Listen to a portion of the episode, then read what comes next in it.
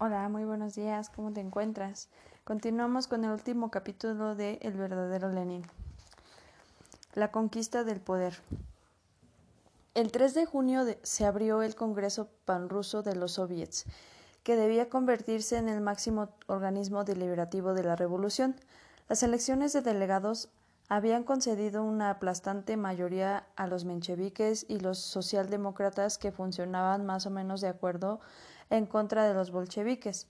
El ministro Sereteli Menchevique inauguró el Congreso con un discurso en el cual hizo una serie de consideraciones sobre el momento político que vivía el país, alabó al gobierno provisional del que formaba parte y expresó que por el momento esa situación era la única posible para la revolución rusa, porque no había un partido que fuese capaz de tomar las riendas del poder por sí solo. Cuando terminó de pronunciar tales palabras, se oyó una voz que interrumpía al orador. Ese partido existe. Las cabezas se volvieron un poco desconcertadas. Era Lenin, que con una sonrisa irónica e insolente desafiaba desde su minoría el consenso de la Asamblea. Poco después tomó la palabra y repitió los mismos conceptos con que había inundado las páginas de Pravda en las últimas semanas. El nuevo gobierno no es mejor que el anterior, dijo, refiriéndose al recambio ministerial que se había producido después de la crisis. El ciudadano ministro ha dicho que no existe en Rusia un partido político dispuesto a asumir el poder. A eso le respondió Ese partido existe. Ningún partido puede negarse y tampoco el nuestro lo haría. Dice Lenin la asamblea superó el desconcierto con una sonora carcajada. ¿Cómo era posible que el cabecilla de un grupo de agitadores se atreviese a proponer a su gente para gobernar Rusia? Después de todo, no es tan peligroso este monstruo del que todos hablan, piensan los mencheviques. Podéis reíros todo lo que queráis, replicó Lenin, bastante seguro de sí mismo. Sus palabras adquirieron pocos meses después un sentido profético. Al día siguiente, mientras los asambleístas de la democracia revolucionaria de todas las Rusias celebraban sus censores en la Escuela Imperial de Cadetes, un clima de efervescencia reinaba entre los soldados acuartelados en San Petersburgo. El nuevo ministro de Guerra había hecho el intento de restablecer la disciplina dentro del ejército y los rumores de un recomienzo de las hostilidades en el frente habían despertado la inquietud de los capotes grises. ¿Cómo se llamaba a los, como se llamaba a los soldados? Los contactos de los bolcheviques dentro del ejército trajeron inmediatamente hasta el Comité Central una evaluación de la intranquilidad allí. El descontento aumentó como una ola incontenible, informaban los militantes a las autoridades partidarias. Es inevitable que los soldados se lancen a la calle. El asunto era ponerse a la cabeza de ese movimiento y convertirlo en una concentración pacífica. Las circunstancias no eran propicias para derribar la inconformidad de los saldos hacia un movimiento insurreccional. Para el día siguiente los bolcheviques organizaron una manifestación que habría que de congregar no solo a los soldados, sino también a los obreros y campesinos. El blanco de esa concentración sería el gobierno provisional. Cuando los asambleístas se enteraron de la movilización decretada por los bolcheviques, pusieron el grito en el cielo. Los que os impulsan a manifestarlos contra el gobierno, cuyo mantenimiento acaba de ser reconocido como necesario por el Congreso de los Soviets saben que esta manifestación va a provocar graves desórdenes. Los contrarrevolucionarios quieren aprovecharse. Rezaba el comunicado dirigido a los revoltosos por las autoridades de la, de la Asamblea y anunciaba que cualquier tipo de manifestación sería prohibida. Lenin se enteró de esa resolución y decidió que era necesario dar marcha atrás. Un enfrentamiento con la mayoría de los soviets era prematuro en ese momento y amenaza con aislar a los bolcheviques aún más de los organismos gobernantes. Pero los mencheviques no parecieron conformarse, no parecieron conformarse con el repliegue de las fuerzas leninistas. Decidieron que había llegado el momento de aplastar a un enemigo tan peligroso. El ministro Sereteli pronuncia un discurso cargado de amenazas que Lenin califica de histórico e histérico y advierte a los obreros que la revolución entra en una fase nueva. Ya no es posible hacer manifestaciones pacíficas. No debemos dar pretexto para que nos ataquen. Si atacan ellos primero, nosotros sabremos cómo defendernos. exclama en el comité de Petersburgo. Lenin sabía que en aquel momento la táctica para su partido debía consistir en ganar tiempo e impedir cualquier enfrentamiento decisivo hasta no estar seguros de la victoria. Mientras tanto, la efervescencia entre los soldados iba en aumento. Las noticias llegadas del frente hablaban de nuevas derrotas y los rumores respecto a nuevos envíos de tropas se hacían cada vez más insistentes. El cuerpo de ametralladores decidió arrestar al gobierno provisional en pleno y recurrió a la ayuda de los marinos de la base naval de Kronstadt.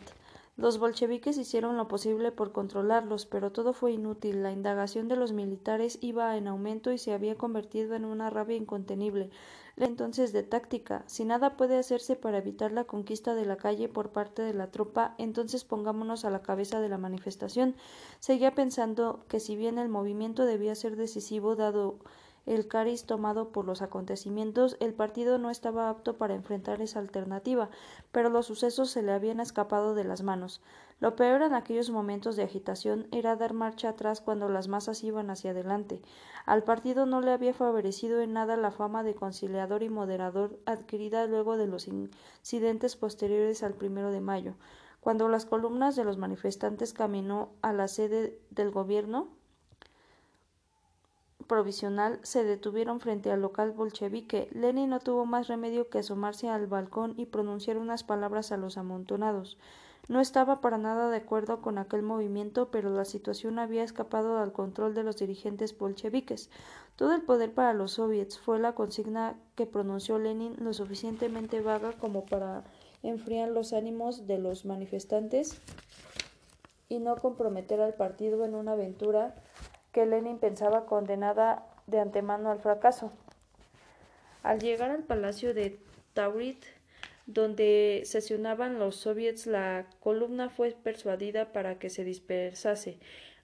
Lenin también se había dirigido hasta allí para celebrar una reunión con otros miembros de su partido, entre los que estaban Tronsky y Zinoviev. Desde el bar del palacio, donde discutían los dirigentes bolcheviques, se escuchaban las aclamaciones y las consignas que proferían los agitadores. ¿Y si lo hiciéramos de una vez? preguntó Lenin sonriendo a sus dos interlocutores, pero sin darles tiempo a responder añadió No imposible tomar no, imposible tomar el poder en ese momento. Actualmente sería irrealizable. Los hombres del frente aún no están en su totalidad con nosotros. Vendrían y aplastarían a los obreros de, Petrogrado. En sus memorias, Tronsky afirma que Lenin agregó Ahora ellos, el gobierno, van a fusilarnos a todos. Este sería el mejor momento para ellos.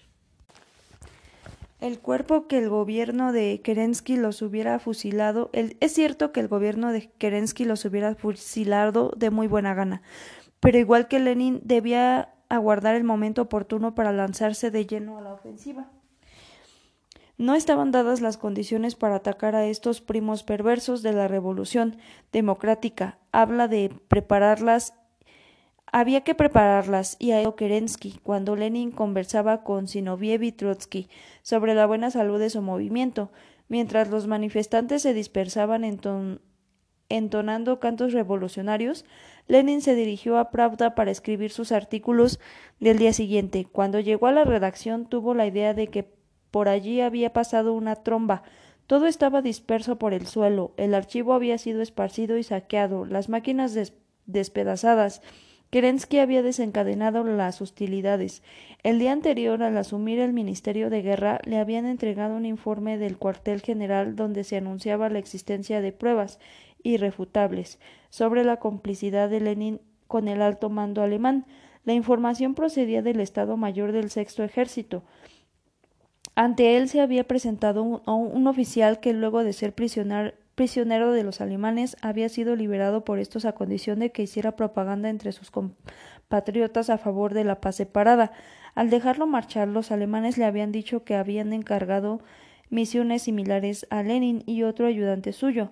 Después la investigación había concluido que los lazos que mantenían Lenin con sus delegados en Estocolmo eran en realidad un artificio para encubrir vinculaciones con una agencia de espionaje alemán que funcionaba allí.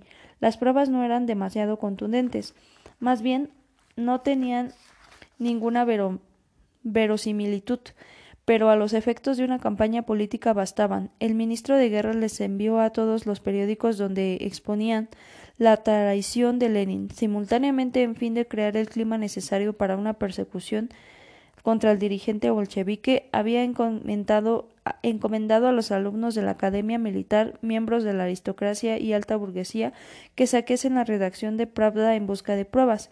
Cuando se enteraron los bolcheviques del documento secreto que había preparado, Kerensky se dirigieron inmediatamente al viejo Kiesde, que aún era presidente del Soviet, para que conjurara la maniobra del Ejecutivo. Este se puso en contacto con las redacciones de todos los diarios y dio la contraorden para la publicación del, documento, pero una hoja callejera que respondía a los monárquicos desacata la prohibición de Kiesde y con grandes titulares publica el texto íntegro del documento de Kerensky. Lenin, agente del gran cuartel alemán, la tormenta se desata y, y, parece incontenible. Había que esperar toda clase de excesos contra Lenin, desde el intento de arresto hasta la eliminación total de la que luego podría culpar a algún grupo político inexistente. Era necesario que Lenin desapareciera de la escena y se escondió en la casa de un militante que vivía en las afueras de la ciudad. Allí aguardaría a que el torbellino cambiase de dirección. Mientras tanto, Kerensky se encuentra más decidido que nunca a eliminar de una buena vez a los bolcheviques. El gobierno provisional aprueba un decreto que lanza la orden de detención contra Lenin y algunos otros bolcheviques prominentes, acusándolos de ser los instigadores del motín subversivo de la antivíspera en el refugio de Lenin se reúnen los miembros del Comité Central Bolchevique. Deciden que aquel debe salir del país porque los refugios disponibles no ofrecen seguridades frente a la masiva campaña de búsqueda desencadenada por el gobierno. Al principio Lenin había sugerido la posibilidad de entregarse a las autoridades para afrontar la justicia y desenmascarar a sus acusadores. Algunos bolcheviques están de acuerdo, temerosos de que la difamación de su caudillo los arrastre también hacia el descrédito. Stalin, en cambio, está en completo desacuerdo. No lo someterán a juicio público, afirma. Lo degollarán en el camino. Lenin recapacita. Está deliberado.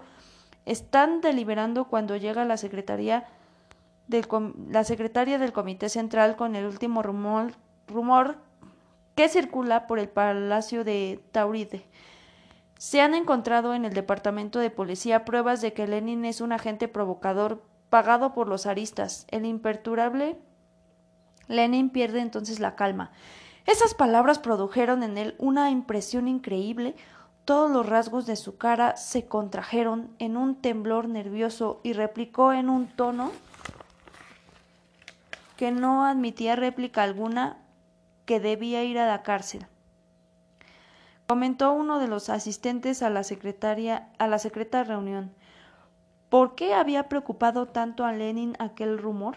¿Acaso había tenido algún contacto con la policía? Y si hubiera sido inofensivo, temía que la luz sobre éste perjudicase su prestigio de revolucionario.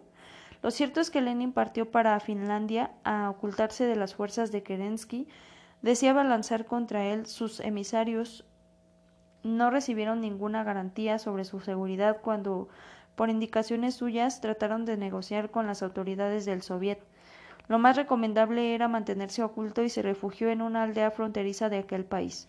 Durante su ausencia, los acontecimientos revolucionarios tomaron un ritmo cada vez mayor. Las persecuciones a que era sometido el partido bolchevique provocaron un viaje hacia la izquierda por parte de la masa revolucionaria. En los soviets de Petrogrado y de Moscú, la mayoría se desplazó hacia los bolcheviques. Los bolcheviques y aprobaron una resolución propuesta por estos, donde se reclamaba la formación inmediata de una asamblea constituyente, la disolución de la Duma imperial, que mantenía aún una existencia fantasmagórica, la confiscación de los latifundios, el control obrero de la producción industrial e impuestos severos para los capitalistas. Con la bolchevización del Soviet, uno de los requisitos establecidos por Lenin para el asalto del poder se había cumplido.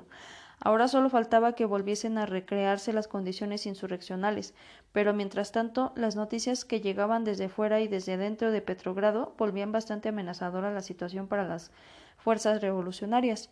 En primer lugar, los rumores de que Alemania estaba por concretar una paz por separado con los aliados hacía prever que, en caso de realizarse ese arreglo, toda la fuerza del militarismo alemán se volcaría sobre Rusia para aplastar a los revolucionarios. Lenin temía que los contendientes imperialistas, que eran todos con la dudosa excepción de la Rusia de Kerensky, llegasen a un acuerdo de paz para dejar a Alemania en libertad de atacar a la revolución rusa. En segundo término, el gobierno ya estaba hablando de abandonar Petrogrado dejando merced del creciente avance alemán, lo cual significaría para los revolucionarios la dispersión de la fuerza combativa más importante de Rusia. Estas consideraciones llevaron a Lenin a reclamar, a través de la correspondencia que mantenía con las autoridades del Comité Central de su partido, la preparación de la insurrección en forma inmediata. Las misivas de Lenin llenaron de desconcierto a los miembros del comité. ¿Cómo era posible? Lenin estaba loco.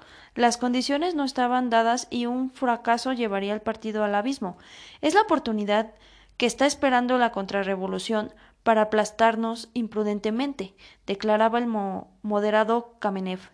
Optaron por no contestar las cartas de Lenin y apelando a estrictas razones de seguridad le prohibieron que se apareciese en la capital. Lenin volvió a sentarse aislado a sentirse aislado y enviaba cartas cada vez más imperativas que por única respuesta obtenía el temeroso silencio de sus partidarios. En esa situación estuvo casi dos meses, hasta que un día, viendo que la revolución se va de nuestras manos sin que hagamos nada por salvarla, decidió regresar clandestinamente a Rusia. Pero esta vez no bastaría con ponerse al frente de la insurrección, era necesario provocarla. Sin perder un instante, tenemos que organizar el cuartel general de la insurrección, esclarecer esclarecer la disposición de las fuerzas, dirigir los regimientos fieles a los puntos más importantes, apoderarnos del gobierno y del Estado Mayor, enviar el encuentro de los cadetes de las academias y de los cosacos de la división salvaje, los destacamientos dispuestos a, perecer en la lucha con tal de impedir que el enemigo penetre de la ciudad, movilizar a los obreros armados, como si estuviera viviendo un sueño largamente acariciado, van surgiendo de la pluma de Lenin sus recomendaciones para tomar sus militantes, ahora que, luego de treinta años de lucha, el poder está al alcance de la mano. La vida corre más rápido que sus pensamientos. Es necesario actuar deprisa. Piensa en Danton, el maestro de la Revolución Francesa. Audacia y nada más audacia. Al ver que sus antiguos discípulos del Comité Central no hacen mucho caso de sus consejos, Lenin presenta una airada renuncia a su cargo de presidente de dicho organismo, que en realidad no tiene más que un carácter intimidatorio, pues nunca llegó a acatarla, y se dirige a las bases comunistas algo así como un pequeño golpe de Estado contra las instituciones que surgieron de su aliento. Las indicaciones de Lenin van sembrando la excitación revolucionaria en los distintos comités. En todos lados la inquietud devora los ánimos, se preparan las armas, se planean acciones, diario a cada pocas horas.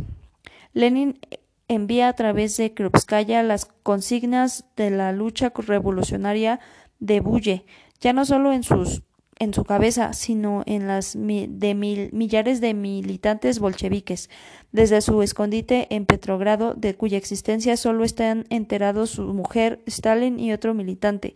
Sus palabras vuelan incendiariamente sobre los suburbios obreros, las fábricas, los cuarteles, abajo el gobierno provisional, todo el poder para los soviets.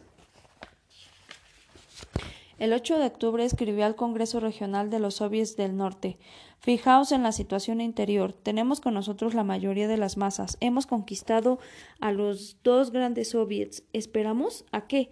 A que Kerensky y sus generales entreguen Petrogrado a los alemanes después de haberse entendido con Buchanan y con Guillermo, el Kaiser para aplastar la revolución rusa?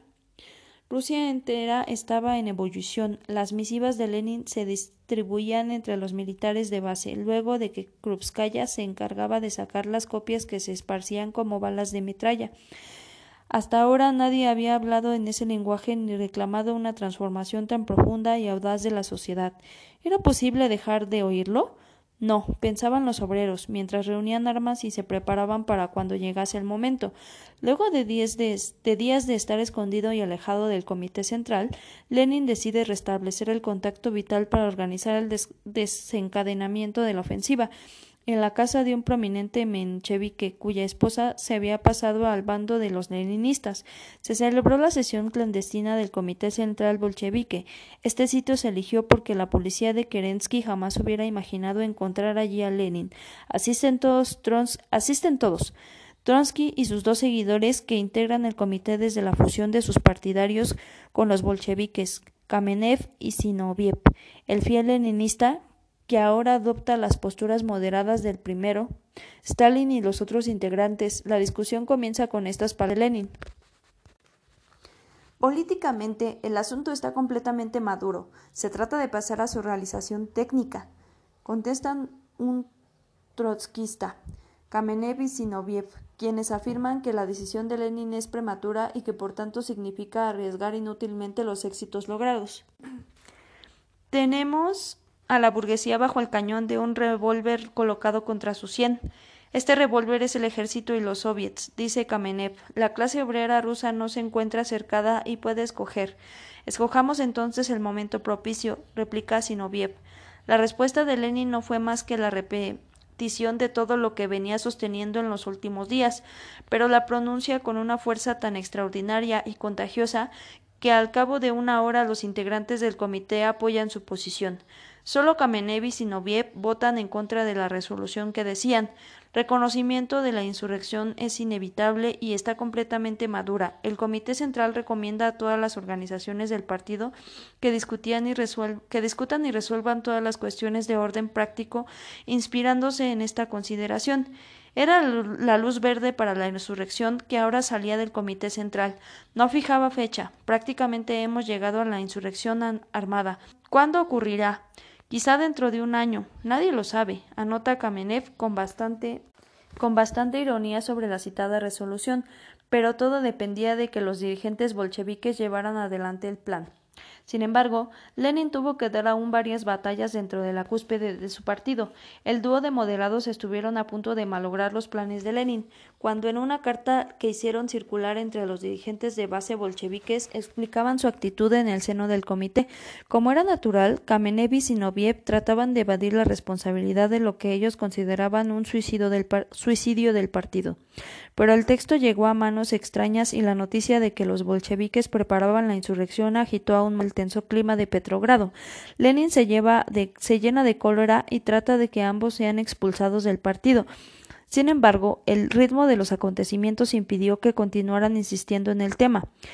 El cuartel general de los bolcheviques y del soviet se había establecido en el Instituto Smolny Allí la actividad era febril, constantemente entraban y salían emisarios, se celebraban reuniones a toda hora y llegaban mensajes desde los cuarteles y las fábricas.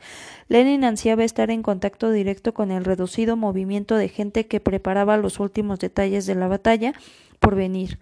Un día no pudo soportar más el cautiverio y pese a todas las recomendaciones y advertencias de quienes estaban encargados de proteger su vida, Lenin decidió ir a Simonli Smolny. Vimos aparecer ante nosotros a un pequeño viejo bastante despierto que parecía un músico o quizá un librero de viejo. Quitándose su peluca y sus gafas, se había afeitado la barbilla. Lenin nos apretó cordialmente la mano. Contó Antonov, uno de los dirigentes de la insurrección que recibió Lenin en el Smolny. Antonov actuaba con contacto entre el Comité Central y los regimientos bolchevizados comenzó a exponerle la situación de las Fuerzas Armadas Revolucionarias mientras Lenin le escuchaba con un tenso interés. Los cruceros y los acorazados están del lado de la insurrección, pero los torpederos y los submarinos es probable que nieguen su apoyo. Dice Lenin Kabila Dice Lenin Kabila se pasea de un lado a otro por la pequeña habitación donde conversan. A través de la puerta se escucha el incesante murmullo de las voces que dan órdenes y reciben informes en el Smolny. ¿No sería posible dirigir la flota sobre Petrogrado? le pregunta a Antonov, que niega moviendo la cabeza. Pero tienen que comprender, dice Lenin, como si hablase consigo mismo. Antonov agrega Podemos hacer que venga dos o tres torpederos y un descatamiento formado por marinos y obreros de Viborg serían dos o tres mil hombres. En total, Lenin permanece un rato en silencio y luego contesta con desesperación. Son muy pocos. Finalmente, Antonov sugiere que se vaya a buscar refuerzos al frente norte, donde el ámbito donde el ánimo de la tropa es excelente según informes recientes. Lenin está de acuerdo y Antonov parte. Lenin permanece solo un rato mientras piensa en la difícil situación en que se encuentra. Sí es cierto que los bolcheviques han conseguido la mayoría en el soviet, pero esa puede ser una realidad efímera. Mañana debe reunirse el Congreso Constituyente y tal vez esa situación de predominio desaparezca en las primeras votaciones. Por otro lado, Kerensky ha corrido hacia el frente en busca de la ayuda de los cosacos del general Kornilov, quienes llegarán a Petrogrado en pocos días dispuestos a aplastar la revolución, y el golpe de la reacción será terrible esta vez. Ellos ya han medido el peligro que debe afrontar. Piensa. Sería una catástrofe o un vano formalismo esperar la votación incierta del 25 de octubre, escribe a los delegados del Comité de Petrogrado, refiriéndose a la asamblea del día siguiente donde los soviets de toda Rusia deberían debían considerar el procedimiento a seguir.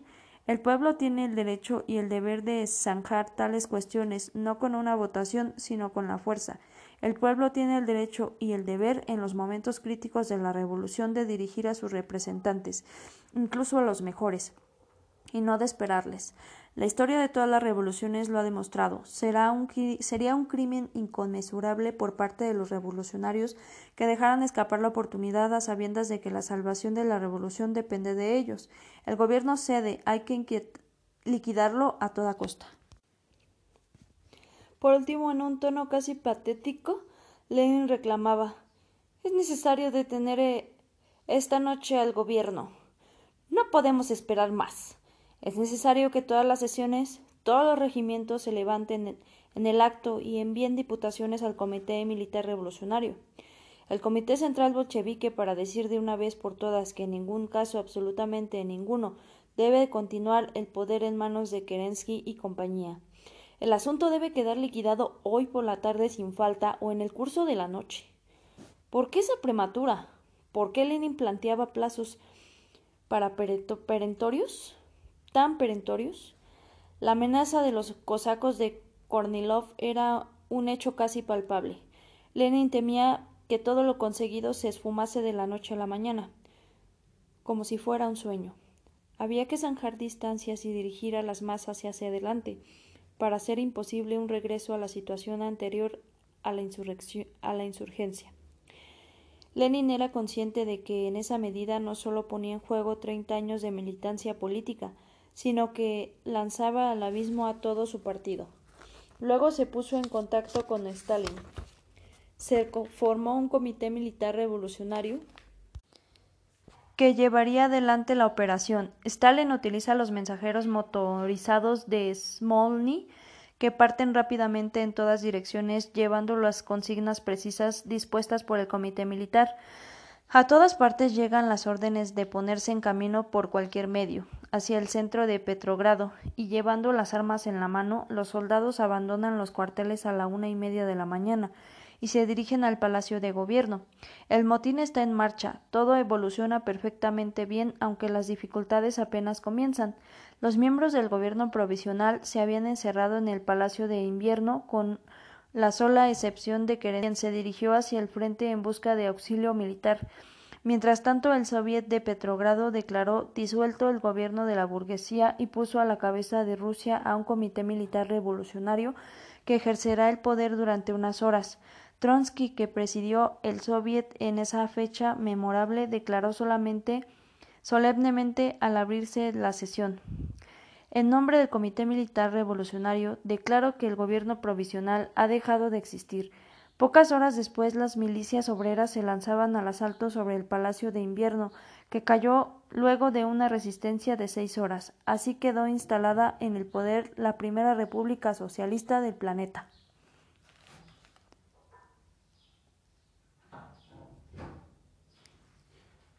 Epílogo. Presidiendo el Consejo de Comisarios del Pueblo, como se llamó al Consejo de Ministros, Lenin gobernó durante cinco años ininterrumpidos. Entre fines de 1917 y mediados de 1972, cuando su enfermedad lo obligó a renunciar esporádicamente a su cargo de jefe gobierno, de gobierno, toda la política rusa pasó por sus manos. Fueron los tiempos más difíciles. La guerra civil sacudió al país durante los primeros tres años de su gestión. Apoyada muchas veces por Inglaterra, por todas partes surgían los focos de insurrección que amenazaban convertir en una hoguera el gigantesco mapa de Rusia. Rusia, que a partir de entonces comenzó a llamarse Unión de las Repúblicas de Repúblicas Sociales Soviéticas, URSS, firmó la paz por separado con Alemania a principios de 1918. El Tratado de Brest-Litovsk consagró una paz que territorialmente resultaba graviosa para los soviéticos, pero gracias al cese de hostilidades en el frente externo del Ejército Rojo pudo lanzarse de lleno a combatir a los grupos insurrectos. La alianza tácita la alianza tácita que formaron los mencheviques, los socialistas revolucionarios y los partidos que defendían al gobierno provisional mantuvo en jaque a los bolcheviques durante los primeros años de su usufructo del poder. Luego fueron aplastados. Todo había sucedido con una rapidez tan asombrosa que los comunistas se vieron dueños se vieron dueños del poder cuando aún se sentían muy lejos de alcanzarlo. El triunfo bolchevique parecía surgido de un capricho de Lenin, de su alocada urgencia por conquistar el poder. Ninguno de ellos imaginó que el movimiento insurreccional del 24 de octubre los llevaría al gobierno, y menos aún que podrían mantenerse en e-, él. Lenin demostró que, además de ser un eficaz revolucionario, supo actuar como un brillante estadista cuando tuvo que dirigir los asuntos internos rusos desde Kremlin. Lenin fue implacable con sus enemigos políticos, pero esa es una línea de conducta indispensable para que la revolución permanezca. Su vida de gobernante no fue más tranquila que sus años de agitador. Las luchas contra los enemigos externos y los que a menudo encontró dentro del propio partido las ganó a costa de una batalla constante. Pero cuando murió, Luego de casi dos años de dolorosa convalecencia, dejó a sus concesores un país reorganizado, aunque de una forma muy diferente a la que encontró en el momento de asumir el poder. Pero Lenin logró algo mucho más valioso, el prestigio de poder en práctica de poner en práctica una doctrina económica y social tan utópica como lo era el marxismo en aquel momento. Ese precedente fue tal vez el mérito histórico más notable del dirigente político que llamó Lenin. Muchísimas gracias por tu atención. Hemos terminado el libro. Que tengas un excelente día y gracias por acompañarme.